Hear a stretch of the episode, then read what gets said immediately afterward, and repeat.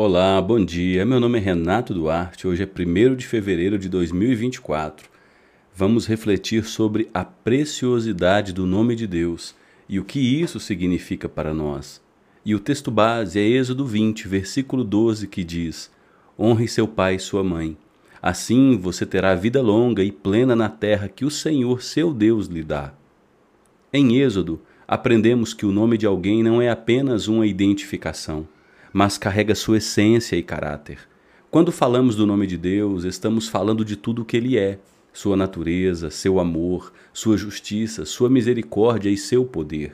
Então, tomar o nome de Deus em vão não se limita a usá-lo de maneira leviana. Significa tratar Deus com superficialidade, com desrespeito ou até mesmo fazer promessas que não cumprimos em seu nome. Quando vamos a um lugar com tijolos, argamassa e com uma placa na porta chamada igreja, apenas por hábito, sem verdadeira devoção, também nós podemos estar tomando o nome de Deus em vão. Jesus nos mostrou o caminho oposto. Em cada ato, em cada palavra e em cada pensamento, ele honrou e glorificou o nome de Deus. Sua vida foi um reflexo da profunda reverência ao Pai, não apenas nos grandes gestos, mas nos detalhes do dia a dia. E a pergunta que precisamos fazer é: qual é o nosso chamado? O nosso chamado é para reconhecer a santidade de Deus e tratar seu nome com o máximo respeito.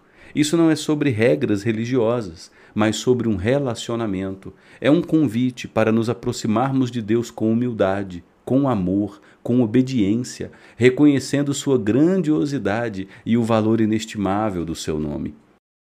Assim como Jesus glorificou o nome de seu Pai na terra, nós também podemos refletir seu amor e graça em cada ação e palavra. Nosso propósito é viver de maneira que o nome de Deus seja honrado por meio de nós, manifestando seu amor em nossas vidas e em todas as nossas ações. Que hoje possamos nos lembrar da grandiosidade do nome de Deus e, como reflexo disso, buscarmos viver em reverência e amor, refletindo Sua santidade em tudo o que fazemos. Tenha um dia muito abençoado, refletindo a beleza do nome de Deus todos os dias da sua vida. E até amanhã, dia 2 de fevereiro, se Deus assim o permitir.